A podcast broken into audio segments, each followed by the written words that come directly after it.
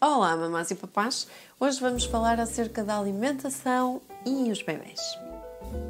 Bom, então, do ponto de vista da biologia, não é? Uh, nós conseguimos perceber porque é que alguns, uh, alguns bebês conseguem gostar mais de diferentes tipos de sabores e conseguem aceitar, experimentar diferentes tipos de sabores, enquanto outros rejeitam. Um, isto tem a ver com algumas áreas do nosso desenvolvimento.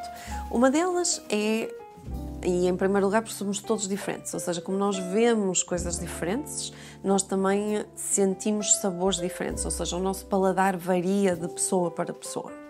Depois temos aqui uma componente que pode ser hereditária. O que nós sabemos é que, por exemplo, ah, se nós tivermos um tipo de genes no pai e um tipo de genes na mãe que determina a capacidade das papilas gustativas, uma, umas coisinhas que nós temos na língua, de sentirem o sabor dos alimentos, e se nós tivermos uma certa combinação, nós podemos ser insensíveis ao amargo e ao azedo, assim como podemos ser hipersensíveis ao amargo e ao azedo.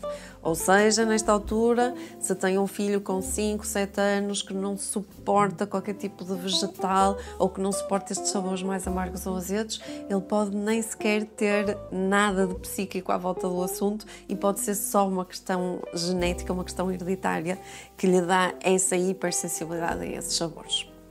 Depois, se nós pensarmos porque é que é tão difícil um, incluir estes sabores mais um, associados aos vegetais e algumas frutas, que são sabores mais amargos, um, é que isto tem de algum modo uma relação com a evolução da nossa espécie. Ou seja, Uh, as plantas no, nos nossos antepassados que tinham um sabor mais amargo e mais ácido eram plantas potencialmente venenosas, ou seja, tinham maior toxicidade. E na verdade, as crianças que as experimentaram com muita vontade não terão sobrevivido para nos passar esse tipo de genes e por isso hoje em dia todos os nossos bebês e nós próprios temos tendência para evitar coisas que nos pareçam amargas ou ácidas, muito mais quando somos pequeninos, porque é quase uma proteção que nós fazemos da espécie. Por outro lado, se vocês repararem, os bebês têm uh, alguma tendência para os sabores doces e preferem-nos uh, relativamente aos outros. E quando nós encontramos bebês com perturbações alimentares, regra geral, uh, eles conseguem comer um leque reduzido de alimentos, muitas vezes tendo a ver com os hidratos e com alguns alimentos mais doces, as bolachas, por exemplo.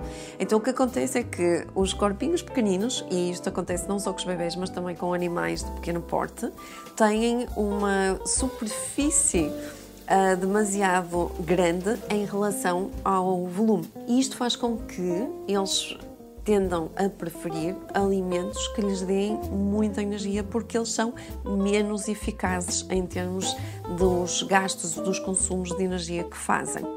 E por outro lado, como são mais pequeninos e como têm o trato intestinal ainda em desenvolvimento, têm menor capacidade para digestão de fibras e, portanto, tendem a preferir pequenas mordidinhas, pequenos snacks de coisas que, têm, que têm muitas calorias, que são doces, não é? Que são hidratos.